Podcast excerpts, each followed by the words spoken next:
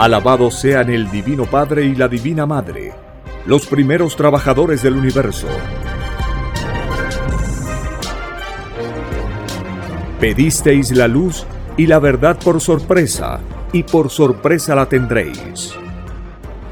La revelación se extiende por el mundo como un conocimiento, que será llamada también la ciencia celeste. Su autor será conocido con el seudónimo de Alfa y Omega, que significa principio y fin.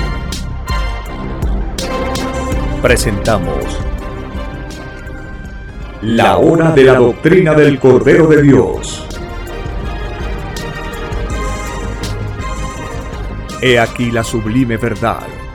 El mundo aumentará su puntaje celestial, leyendo al Padre Eterno, como jamás se leyó en este mundo porque cada letra leída es un puntito de luz ganado, y más se acerca la criatura al reino de los cielos. Ciencia celeste. Nueva moral. Filosofía común. Justicia divina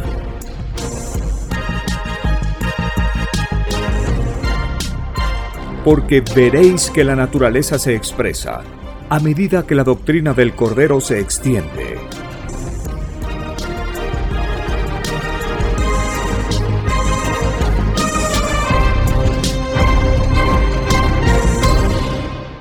Gracias al Divino Creador de todas las cosas, Creador de la vida y del universo, compartimos la lectura de un rollo del Cordero de Dios, dictado por el Padre Eterno, al primogénito solar, Alfa y Omega.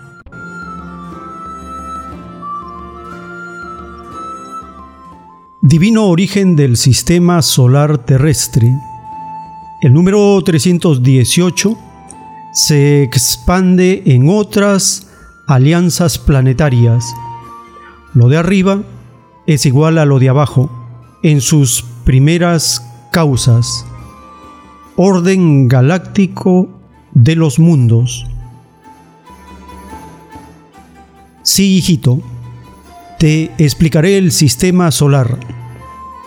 Este nombre galáctico está correcto solamente para la evolución de la Tierra.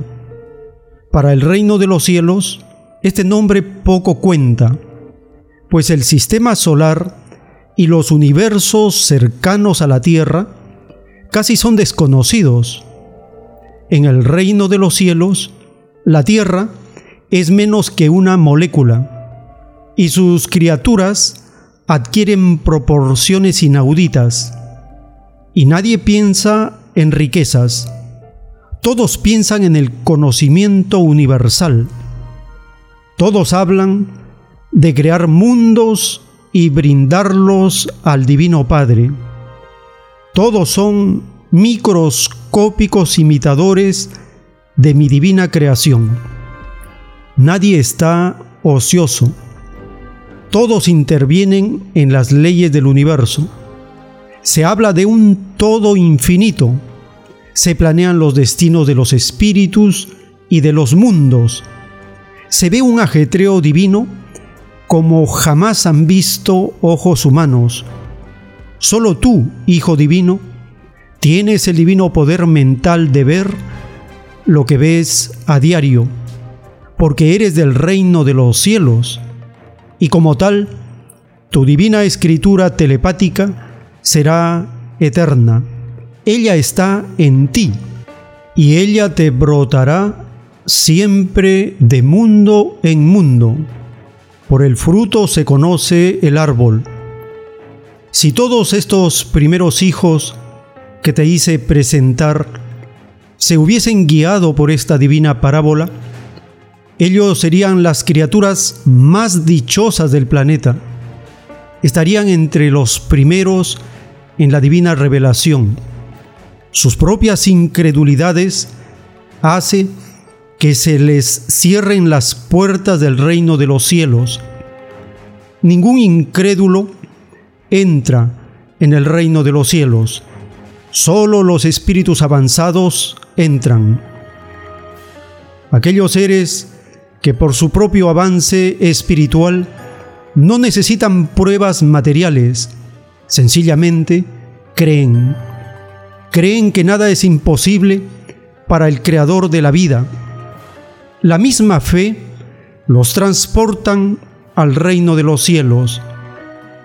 Eso significa la divina parábola, la fe mueve montañas. Casi todos los incrédulos son como el divino Tomás. Necesitan ver para creer. Santo Tomás demostró ser un espíritu atrasado. Él pedía pruebas del mundo, no pedía prueba eterna. Su creencia se reducía a una prueba de un instante, no veía más allá. Por lo tanto, esos que dicen hay que ver para creer son espíritus mundanos. Piden pruebas que demuestran sus propios atrasos espirituales. Piden pruebas que demuestran sus propios atrasos espirituales. Si estas criaturas no creen en la resurrección de la carne el año 2001, pueden despedirse de ser eternos.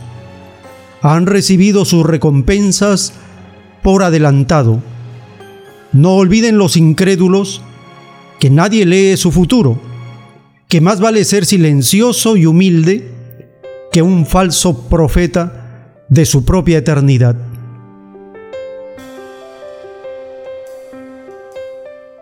Dibujo celeste del plano telepático.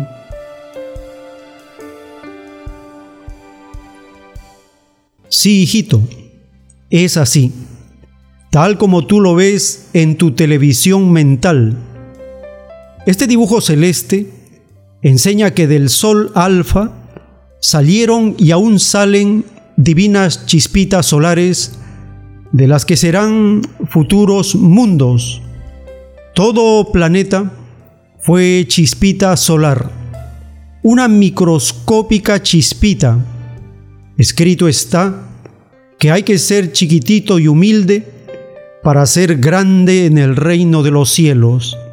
Esta divina ley se cumple en cualquier punto del universo expansivo pensante. Todos, criaturas y mundos, son primero microscópicos, para luego expandirse en crecimiento y ser grande en el espacio. Toda grandeza desaparece a su vez ante la grandeza del Padre. Él es de eternidades antes que toda grandeza y es igualmente de antes de lo más microscópico que mente alguna pueda imaginar. Él es, ha sido y será siempre el primero. En todo el universo se le conoce. Sus nombres divinos son infinitos, según las infinitas evoluciones que existen. Para un mundo se llama tal nombre o tales nombres, para otro mundo igual. No existe punto del universo que no se pronuncie con devoción su divino nombre. Es por eso que el Divino Padre se hace llamar a sus hijos de todo el universo, soy el que soy.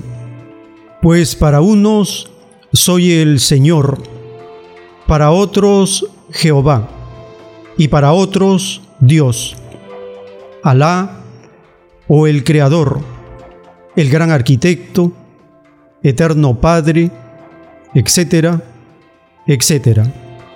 Muchos nombres y un solo Dios, no más, pues en todas partes estoy. Siendo mi poder divino infinito, doy vida a lo que se cree muerto. Mi universo es viviente. Y las llamadas muertes de las criaturas es sólo una transformación para el espíritu que dejando su envoltura de carne, regresa al mismo lugar de donde salió, al mismo lugar donde tomó un cuerpo de carne. Es por eso que se dice, débil es la carne, pues solo dura mientras el espíritu vive momentáneamente en un planeta material.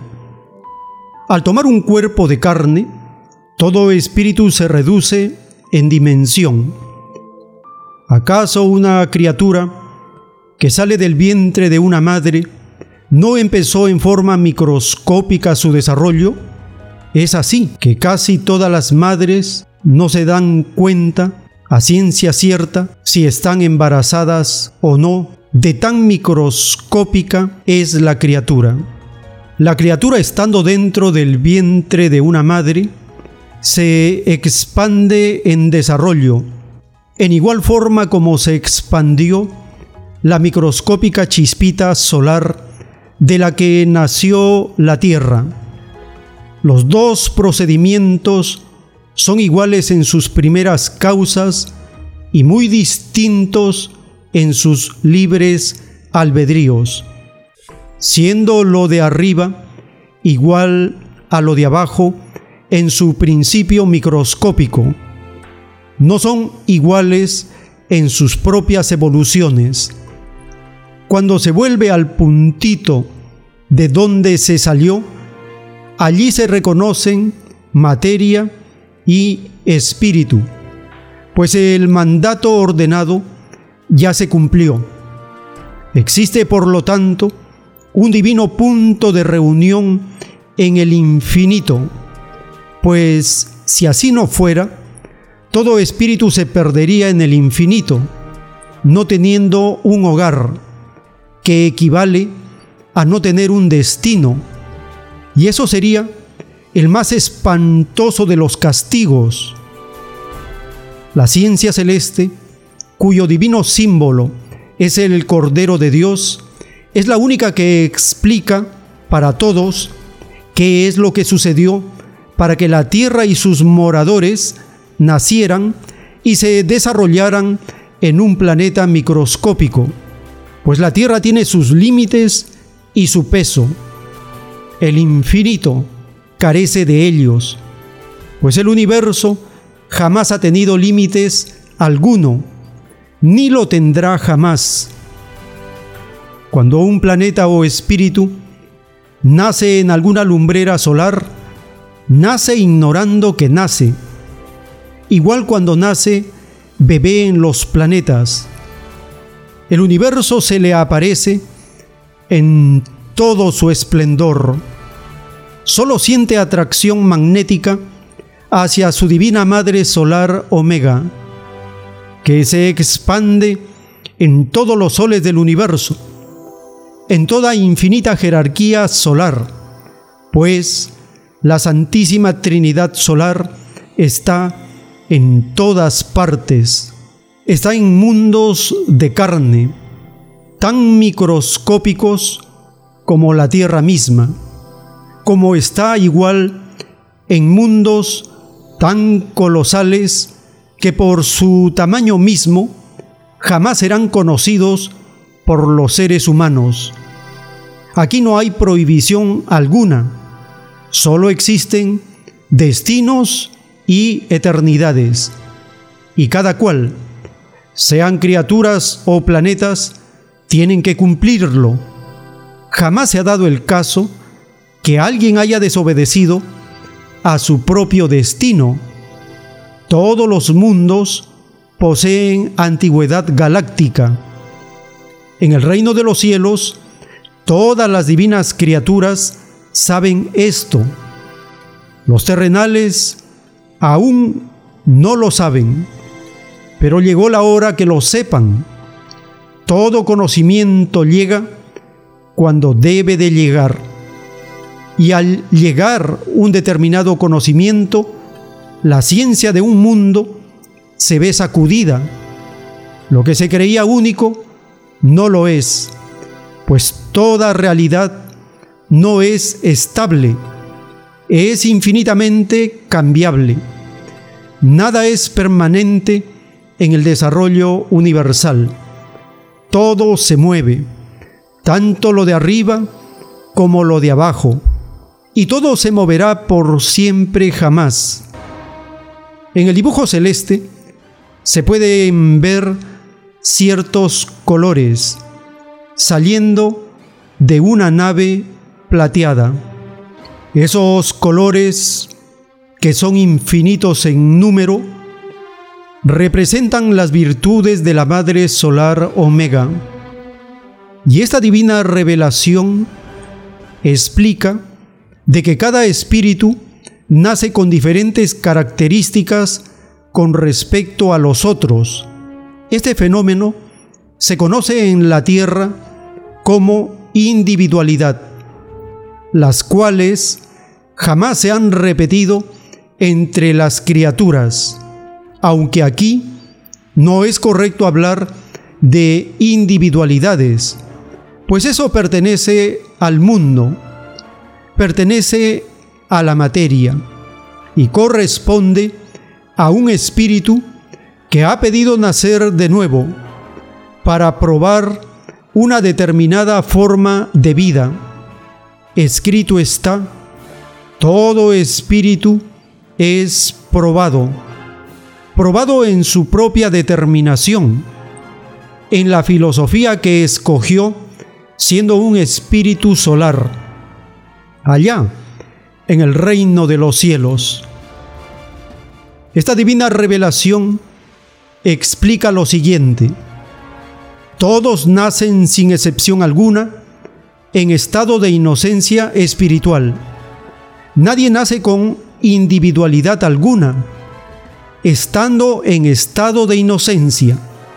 Posee sí su futuro germen. Este germen de la individualidad solo empieza a madurar cuando el espíritu pide una determinada vida en algún planeta del universo. Muchos dicen que se nace con la individualidad y esto también es cierto y demuestra que el espíritu ya ha vivido en otros mundos, puesto que ya trae una individualidad. Si no la trajera, sería considerada como la criatura más misteriosa que haya pisado el planeta, pues allí habría una excepción, pero la excepción no existe en la creación del Divino Padre.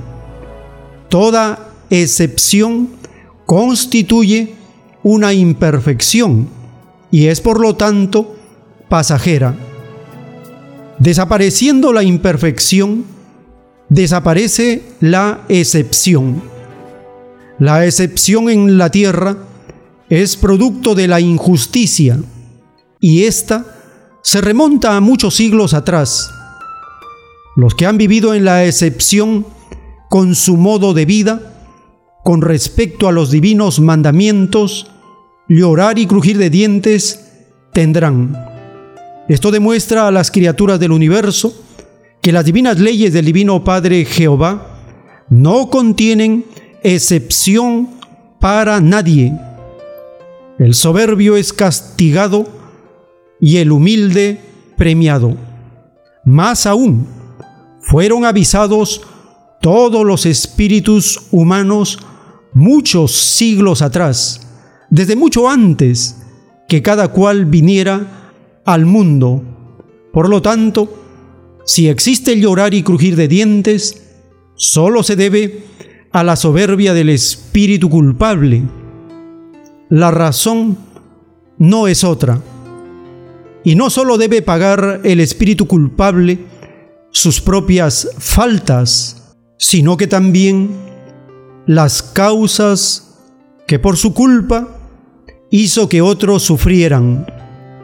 Tal es el destino que les espera a los creadores de toda riqueza, que por culpa de ellos mi rebaño se clasifica en ricos y pobres. El Divino Padre hizo las leyes de la vida para que todos fueran iguales y estos demonios hacen lo contrario. Oportunidad tuvieron de probar una filosofía que no es árbol plantado por el Divino Padre, y de raíz será arrancado de la faz de la tierra. El que la hace, la paga, ojo por ojo, diente por diente. Es una parábola que explica que todo pensamiento soberbio es juzgado desde el punto de vista mundano y divino. La ciencia celeste es la ciencia que ya fue anunciada al mundo. El primogénito solar lo dijo, os enviaré un divino consolador. Lo que quiso decir en otras palabras fue, os enviaré una doctrina que consolará a todo pecador, porque le dará nuevas esperanzas, nueva oportunidad de abrir sus corazones al arrepentimiento. Cristo sabía que por muy maravillosa fuera su divina doctrina, no faltarían los demonios que probarían filosofías sobre los hombres porque los demonios también son probados en sus inclinaciones, como es probado todo espíritu. El espíritu tiene pruebas del pasado y todo demonio tiene deudas que debe enmendar en los mundos. Ocurre que lo que han hecho en cierto mundo lo repiten en otro. Es el caso de la tierra el peor yugo y azote que ha tenido y tiene la tierra es la riqueza lograda explotando por siglos y siglos a sus propios hermanos. Esta filosofía maldita la introdujeron en la tierra los malditos faraones. Habían hecho lo mismo en otras galaxias. Muchos mundos aún los maldicen por conocer tan soberbia filosofía. Las criaturas de esos mundos no han podido entrar en el reino de los cielos, pues el divino mandato que debe cumplir la tierra se aplica a infinitos planetas tierras, mundos de la carne. La tierra nunca ha sido la única en el universo. Antes que ella, ya habían mundos habitados. Más aún, hubieron mundos antes de los que ya habían, entre los cuales no estaba aún la Tierra, planeta microscópico de monitos de carne. La Tierra es un planeta reciente en un universo en infinita expansión y sin principio de iniciación. La Tierra es tan microscópica que es desconocida en la mayor parte del universo. Por lo tanto, sed humildes hijos de la tierra. Por esta razón, mis sagradas escrituras os vienen enseñando la humildad por sobre todas las virtudes, para evitaros un terrible complejo de inferioridad evolutiva con respecto a los colosales mundos que no son de carne, no son débiles como una criatura humana, son eternos, no conocen la muerte, pero pasaron por la experiencia de la misma, cuando eternidades atrás, antes que naciera la tierra, habitaron también mundos de la carne, fueron también monitos de carne en planetas tierras que ya no están. Fueron chiquititos y humildes para ser grandes en el reino de los cielos. Por lo tanto, lo de arriba pasó experiencias como lo de abajo. Nadie es superior a nadie. Solo el Padre lo es y lo será por siempre jamás. La jerarquía de los mundos marcha paralela a la jerarquía espiritual de sus criaturas. Cuando un determinado mundo ha avanzado en su propia evolución, se dice que los cielos se abren al propio mundo. pues cada conocimiento conduce a un cielo. Solo con el conocimiento aprendido en los planetas se entra al cielo que corresponde. El reino de los cielos posee infinitos cielos, que son otros tantos reinos. Los planetas en sus rotaciones y traslaciones a través del tiempo se acercan a los cielos. Este acercamiento es proporcional al tiempo recorrido en el espacio y proporcional a la época que se vive, según las divinas alianzas de toda creación viviente, incluyendo toda revelación de las sagradas escrituras, pues cada planeta posee sus propias escrituras, y en esas divinas revelaciones, los divinos juicios finales, que es la época que muy pronto conocerá la tierra. Los juicios finales en cada mundo no son iguales, porque lo que se hace en un mundo no es igual en el otro, lo que demuestra que el libre albedrío de los planetas no son iguales. Los anuncios de los juicios finales en cada planeta presentan diferentes características en el caso de la tierra, dice su divina escritura, llegará la divina verdad tan de sorpresa como la sorpresa que causa un ladrón de noche. Y el divino Padre Jehová agrega lo siguiente, existen muchas clases de sorpresas, pero la más espantosa es aquella que golpea a una conciencia pecadora pues así será sorprendido el mundo, despertará de su propia ilusión, consecuencia de la ciencia del bien, y esta lo es del llamado dinero. Esto será así porque en las divinas alianzas no hay ilusión, solo hay mandamientos, y en esos mandamientos se desconoce el dinero y su maldita filosofía. Se juzgará, por lo tanto, según los mandamientos y no según el dinero. Este es desconocido en todas las determinaciones humanas. Antes que el espíritu se uniera al cuerpo perecedero, antes de venir a la vida, se le hace ver a todo espíritu lo bueno y lo malo todos pasan por la televisión solar. Allí cada espíritu ve lo bueno y lo malo. Y eso no es todo. Estando ya en su planeta material, el Divino Padre le coloca en su camino las sagradas escrituras, los divinos mandamientos, que es como un aviso de lo que se prometió en el reino de los cielos. Más aún, el Divino Padre, que quiere lo mejor para sus hijos, les envía profetas, mensajeros celestiales y hasta su propio Hijo primogénito. Y todos ellos saben que van a un mundo donde los que mandan son los demonios, que en su más alta soberbia se constituyen en reyes imitando al supremo de la soberbia, Satanás, llamado en el mundo celeste Espíritu Rey.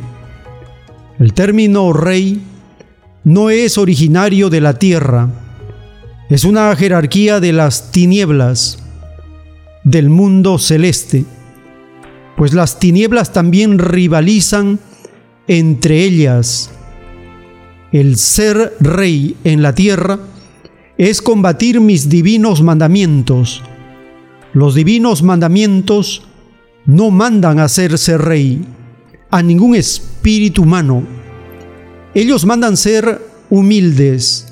Por lo tanto, ningún rey de la tierra, ni ningún malamente llamado noble, entra en el reino de los cielos. Escrito fue hace ya muchos siglos que sólo los humildes son los primeros en el reino de los cielos. Todos los nobles del mundo deberían haber leído mucho tiempo atrás esta divina parábola. El no hacerlo les costará un llorar y crujir de dientes, al igual que los llamados ricos. Deberían haber estudiado la divina parábola que dice, es más fácil que entre un camello por el ojo de una aguja que un rico en el reino de los cielos. Y a todos aquellos que habiendo usado y estudiado armas para matar a sus propios hermanos, sabiendo que uno de mis divinos mandamientos dice, no matarás. A los tales ya tienen su merecido. La divina parábola lo dice, el que mata a espada, muere a espada. Esta divina parábola es una de las que más ha intrigado a los estudiosos. Ella significa que el que se ha perfeccionado en alguna filosofía de fuerza solo recibe lo que cosechó. La misma fuerza se vuelve contra él. Esta divina parábola alude también a otra verdad. Se refiere a los ángeles de luz, divinas criaturas del mundo celeste.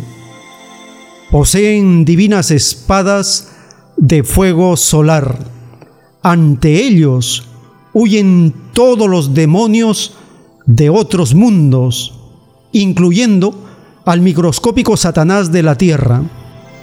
No solo la Tierra conoce demonio, pues la Tierra no es la única creación. Existen demonios con otras rebeldías galácticas, mas ninguno puede superar al Divino Padre, que los deja, que prueben su propio error de rebeldía. Tarde o temprano caen, como cae cualquier pecador. Todo violador vuelve sobre sí mismo, vuelve sobre sus pasos y llega a su misma primitiva inocencia, pues hasta los demonios cumplieron con la ley. Fueron inocencias solares, como lo son todas las criaturas del universo. Cuando poseen cierta ciencia, creen saberlo todo y no saben nada, pues mientras más se sabe, frente al Divino Padre, menos se sabe. La filosofía demoníaca es la tentación a dominarlo todo, sin importar los medios ni las consecuencias. Es el riesgo que corre toda criatura imperfecta. Los demonios son pasajeros y la ley divina es eterna. El demonio se aburre de ser demonio se aburre de tener que luchar contra el infinito, al que no comprende, por su imperfección misma, y tarde o temprano o renuncia o es vencido. Jamás se ha dado el caso que demonio alguno haya dominado todo el universo. El demonio, sin darse cuenta, es probado también en su misma soberbia. Todo daño hecho a los espíritus del Señor es un daño hecho al Padre, pues escrito está que el Divino Padre está en todos y en todas partes. La justicia a los demonios constituye una ley aparte en el conocimiento de la verdad universal. Tal sucedió con los demonios faraónicos. Estas criaturas tuvieron un gran avance espiritual eran de otras galaxias, más antiguos que los terrestres, pero fueron tentados por la fuerza, el lujo y la esclavitud. El Divino Padre Jehová los sacó del planeta Tierra, porque de haberlos dejado, la filosofía de la esclavitud se habría perpetuado de generación en generación, siglos tras siglos. La criatura humana desconocería la libertad y la Tierra sería un planeta infierno. y así le ocurrirá a toda criatura violadora de mis divinos mandamientos. Nadie se queda sin su castigo. Los castigos se cumplen, tanto arriba como abajo. Iguales leyes cumplen los premios espirituales. A todos les es dado según el comportamiento durante la vida. Es el esfuerzo el que cuenta el sudor de frente, las luchas por la existencia, y mientras mayor es la dificultad que tuvo que enfrentar un espíritu en la vida, mayor es el premio en el reino de los cielos. La riqueza jamás ha sido considerada para entrar en el reino de Dios, pues mis mandamientos no mandan a hacerse rico, explotando a sus hermanos. Quien los explote, al Divino Padre explota pues me encuentro en las mentes de todo explotado. La riqueza es la filosofía que todos los espíritus maldicen en el mundo celeste, pues por haberla vivido no pueden entrar a los divinos paraísos, solo los contemplan desde el infinito, con una pena y tristeza espiritual que os conmovería en un grado tal que esa impresión os seguiría por muchas existencias. No hay rico que no haya maldecido el oro en el reino de Dios. Cuando llegan a su divina presencia, a rendir divina cuenta de su vida planetaria, allí y sólo allí comprende el rico el porqué de la humildad, el porqué de ser siempre hijo del hombre, que es hijo del trabajo y no esclavo de la riqueza, esclavo de la ilusión, esclavo de Satanás, esclavo de la ciencia del bien, esclavo de un modo de vida que olvida a su propio Creador y que solo dura un instante en la eternidad del Espíritu.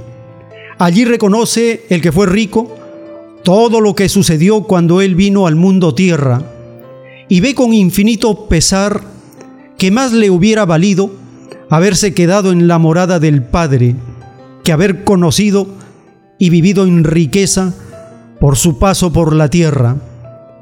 Cada segundo de violación pesa una eternidad en la vida del Espíritu.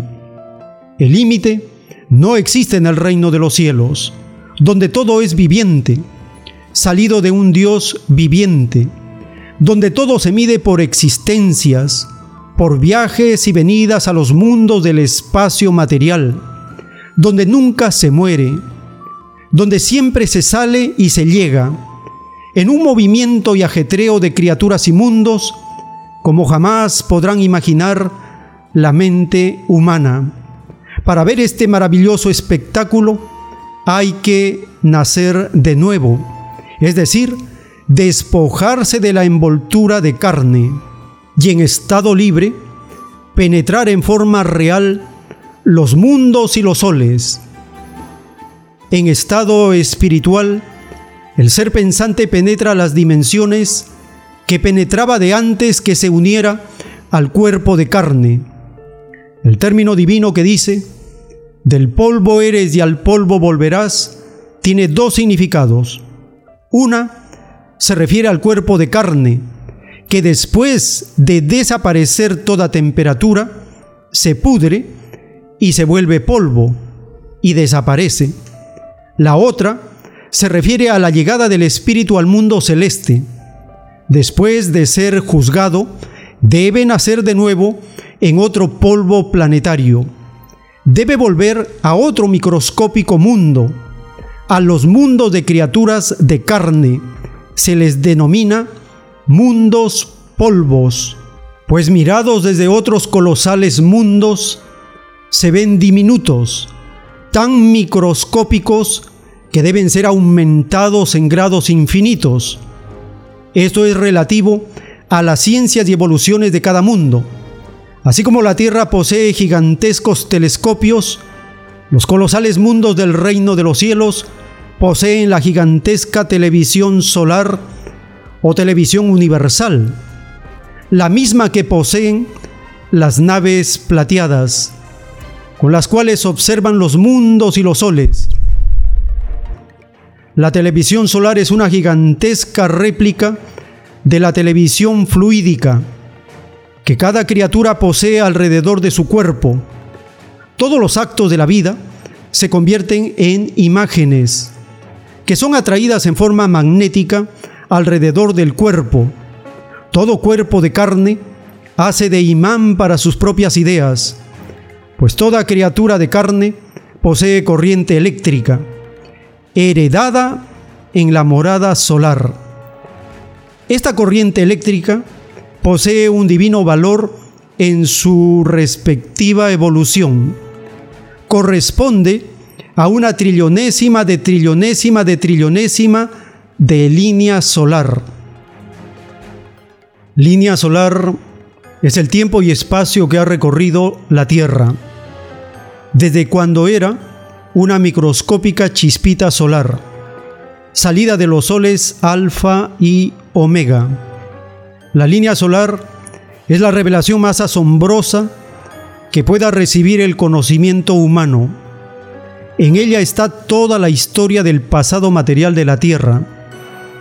Allí están épocas tan remotísimas que ni los malditos faraones supieron de ellas, a pesar que éstos vieron el germen de la criatura humana en charcos y pantanos, en la época acuática, cuando aún no salía ninguna tierra de las aguas, pues los continentes son productos del descenso de temperatura de las aguas. Las primeras aguas hervían, pues eran salidas del fuego, de la chispita solar, del descenso de temperatura. Escribe Alfa y Omega.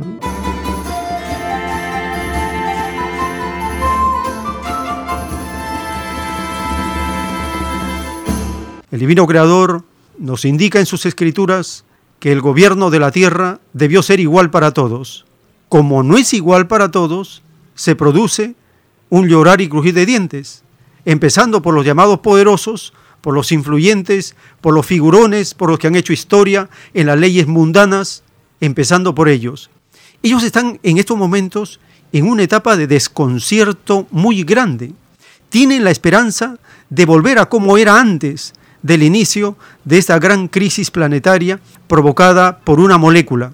Pero dice las escrituras que ese tiempo no volverá, que esa etapa donde los poderosos hacían de las suyas se ha terminado. Ahora empieza un momento que se llama el llorar y crujir de dientes.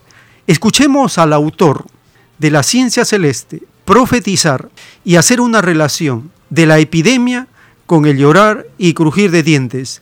En este texto, en esta parte de las conversaciones del autor de la ciencia celeste, con las personas, hermanos, hermanas que lo visitaban cuando estaba en Lima, en una parte de sus conversaciones les dice que viene una época conocida como el despertar de una humanidad desengañada, y entonces dice, todo lo que habla de su caída, refiriéndose al Vaticano, que hasta ha sido anunciado al mundo de muchas maneras, por visiones, por pergamino, por rollos, lo callan. Este extraño egoísmo, dice el padre, de no ser sincero con los que le siguieron, se paga en el juicio segundo por segundo. Es más fácil que entre al reino de los cielos uno que fue sincero a uno que ocultó y viene una ira en el llorar y crujir de dientes del llamado mundo cristiano contra los religiosos. Van a ser perseguidos como quien persigue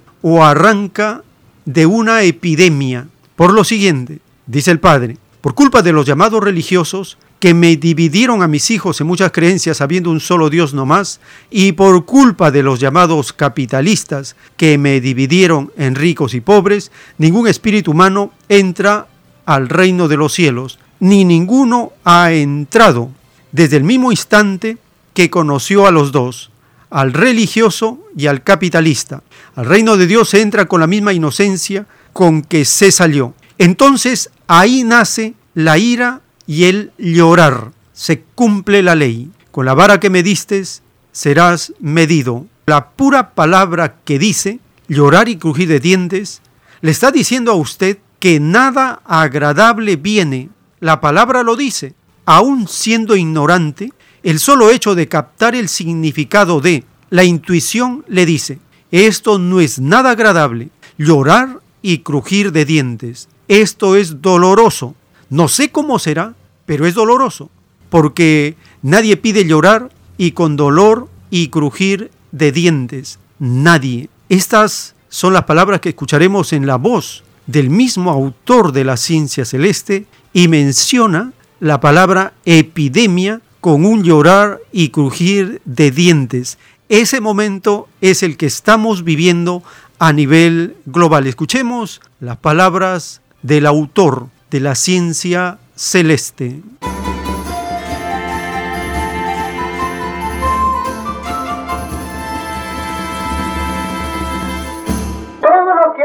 Caída, que hasta ha anunció al mundo de muchas maneras, por visiones, por, por pergaminos, por rollos, este extraño egoísmo, dice el Padre, de no ser sincero con los que le siguieron, se pagan el juicio, segundo por segundo. Es más fácil que entre al reino de Dios uno que fue sincero, a que entre uno que ocultó. Y viene una ira en el llorar y de dientes del llamado mundo cristiano contra los religiosos. Van a ser perseguidos, como quien persigue o arranca de un, de epidemia. Por la siguiente, dice el Padre, por culpa de los llamados religiosos que me dividieron a mis hijos en muchas creencias, habiendo un solo Dios nomás, y por culpa de los llamados capitalistas que los dividieron en ricos y pobres, ningún espíritu humano entra al reino de los cielos. Ni ninguno ha entrado desde el mismo instante que conoció a los dos, al religioso y al católico. Al reino de Dios se entra con la misma inocencia con que se salió. Entonces ahí nace la ira del. Cumple la ley con la vara que me dice se la caído. El puro, la pura palabra que dice llorar y crujir de dientes, está diciendo usted que nada agradable viene. La palabra lo dice aún siendo ignorante. El solo hecho de captar el significado, de, la intuición le dice esto no es nada agradable. Llorar y crujir de dientes, esto es doloroso. No sé cómo será, pero es doloroso. Porque eh, nadie pide llorar con dolor y crujir de dientes, nadie.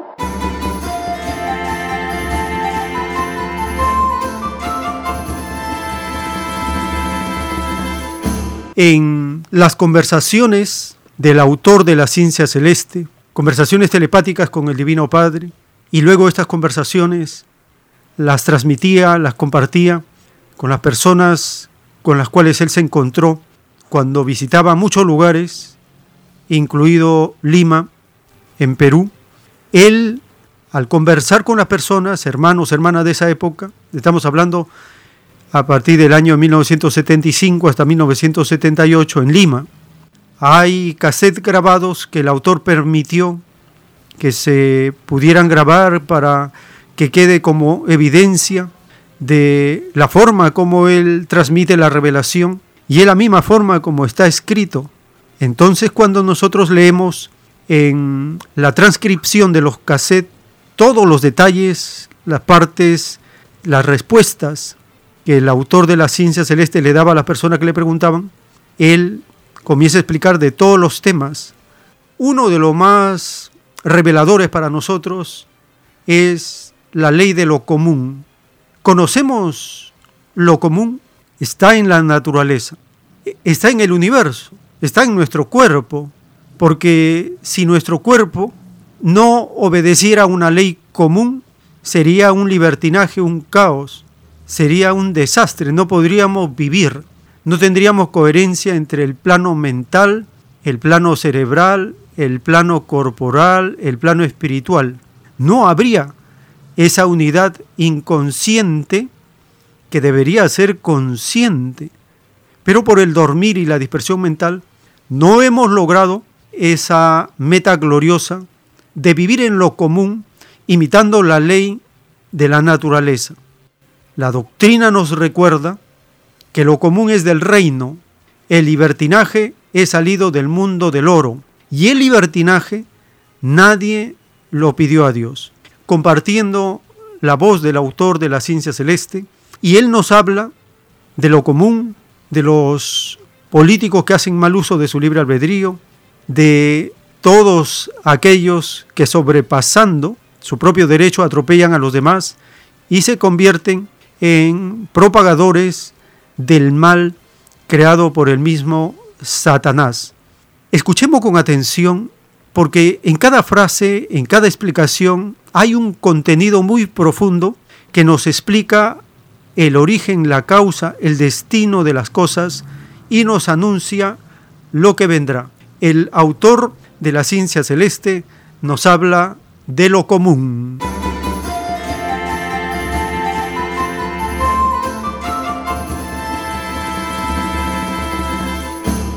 Dice el padre, lo común es del reino. El libertinaje es salido del mundo del oro. Y el libertinaje nadie lo pidió. ¿Y el mal pidieron los hombres? No, el mal no lo creó Dios. El mal, dice el padre, es producto del mal uso del libre albedrío de las criaturas en el cosmos. Cuando ya se encuentran con poderes, se rebelan contra Dios. Entre ellos está el llamado Satanás, que como saben era un ángel, era, nació inocente como nosotros, y se rebeló y le dividió los ángeles en el reino de Dios. Tal como un hijo soberbio en la tierra le falta respeto a un padre, igual, lo de arriba es igual a lo de abajo. O sea que el mal es un abuso de confianza con el padre. Es como los políticos que, por ejemplo, para alcanzar una meta que ellos persiguen, ofrecen tantas cosas. Ahí está la maldad. Al puesto, se olvidaron de sus ofertas y hacen lo que a ellos Justamente, parece, lo que les conviene. porque ofrecen cosas ilusionados en un presente, Claro. ya sea influenciados por el egoísmo efímero. No lo hacen eh, en las promesas hablando, no lo hacen pensando en lo de Dios, en lo del Evangelio. Todo político dividió su filosofía por el número de partidos que hubieron en el mundo. Ellos de- debieron haberse dado cuenta que estaban dividiendo, que estaban haciendo la obra de Satanás. ¿Cómo van a llorar? Hermano, ¿esto qué significa? Eso significa mm, las dimensiones. Esto, todo eso de colores, eso que ve usted como eh, son cielos que se forman en el cosmos. En el espacio existen tantos cielos de colores como la mente puede imaginar. Nada tiene límite en Dios. Eh, esos colores se llama zona magnética de los platillos. Y nosotros lo tenemos alrededor también, el áurea. Es igual a la de ellos. Lo de arriba es igual a lo de abajo. Nosotros tenemos 318 zonas de colores, que corresponde a cada virtud del pensar diario.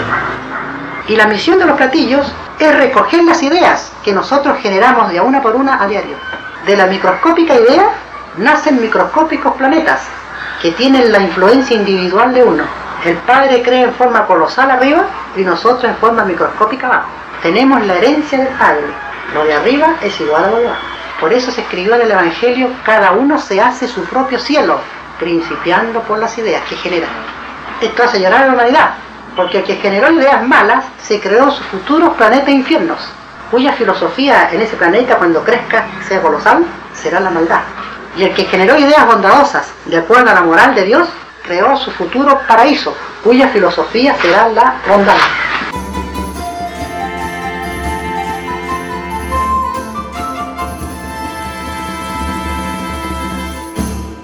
Y en el capítulo 5 del libro del Apocalipsis está escrito el rollo y el cordero. El rollo significa una nueva doctrina y el cordero el autor de la doctrina. Por eso esta nueva revelación se llama la doctrina del Cordero de Dios, que muchos llamarán ciencia celeste, otros le dirán escritura telepática, muchos nombres y una misma revelación, un mismo mensaje planetario, un aviso a todas las naciones, un juicio anunciado y cumplido por etapas. Estamos en la etapa intelectual, viene la etapa física o solar. ¿Cómo empieza esta nueva revelación?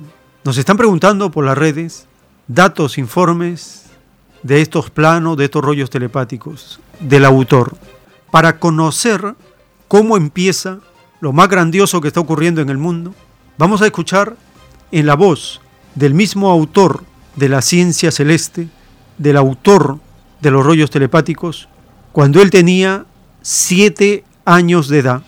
Escuchemos la voz del autor de la ciencia celeste, dando su testimonio revelando cómo se inició lo más grandioso que estamos conociendo, la doctrina del Cordero de Dios, la escritura telepática.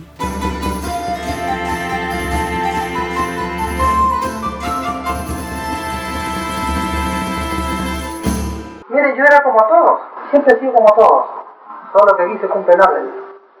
El padre una vez me dijo, me hizo escribir en un blog que todavía lo tengo guardado. Me dio un mensaje, me hizo escribir, me, me, él me acuerdo el contenido, decía, hijo, escoge, ¿quieres servir a Dios o seguir tu vida mundana? Esta es una escogencia, porque tú pediste libre albedrío en la vida como el resto. Me dio tres minutos para pensar. Que conste que me dio a elegir. Entonces yo le puse, iba a contestarle telepáticamente, no dijo, escrito, lo que pediste escrito. Entonces yo le puse, Padre Jehová, te sigo a ti, porque lo de los hombres no es eterno. Prefiero seguir a alguien que es eterno. Pero pequeño, era pequeño, usted Sí. siete años, y ya podía discernir. Sí, sí. Entonces, ese blog lo tengo guardado en esa hoja amarilla por los años, amarillento, todavía tengo guardado en la maleta ahí. Entonces, le dijo ahí, sí hijo, lo sabía, pero tenías que pasar la prueba. Aún sabiendo el eterno uno tiene que pasar las pruebas. Porque si no las pasa no gana experiencia. Pero lo tomó así de sorpresa, digamos. Así de un momento a otro le eligió a usted. Sí, lo hace lo siguiente. Todo lo imaginable te pide Dios. Así como otros piden inventar, yo te di revelar. Cada uno en su ley, pedía Dios. El religioso pidió enseñar, pero no pidió dividir.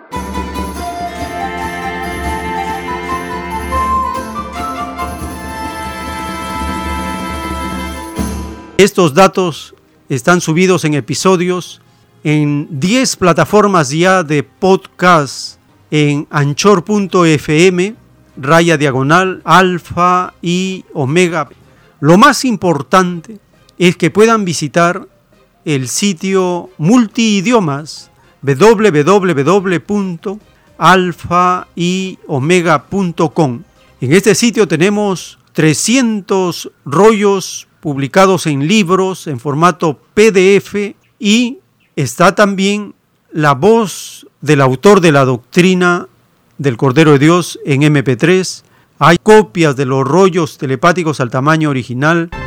Llegamos al final agradeciéndoles por habernos acompañado y si el Divino Padre Eterno lo permite, compartiremos nuevas ediciones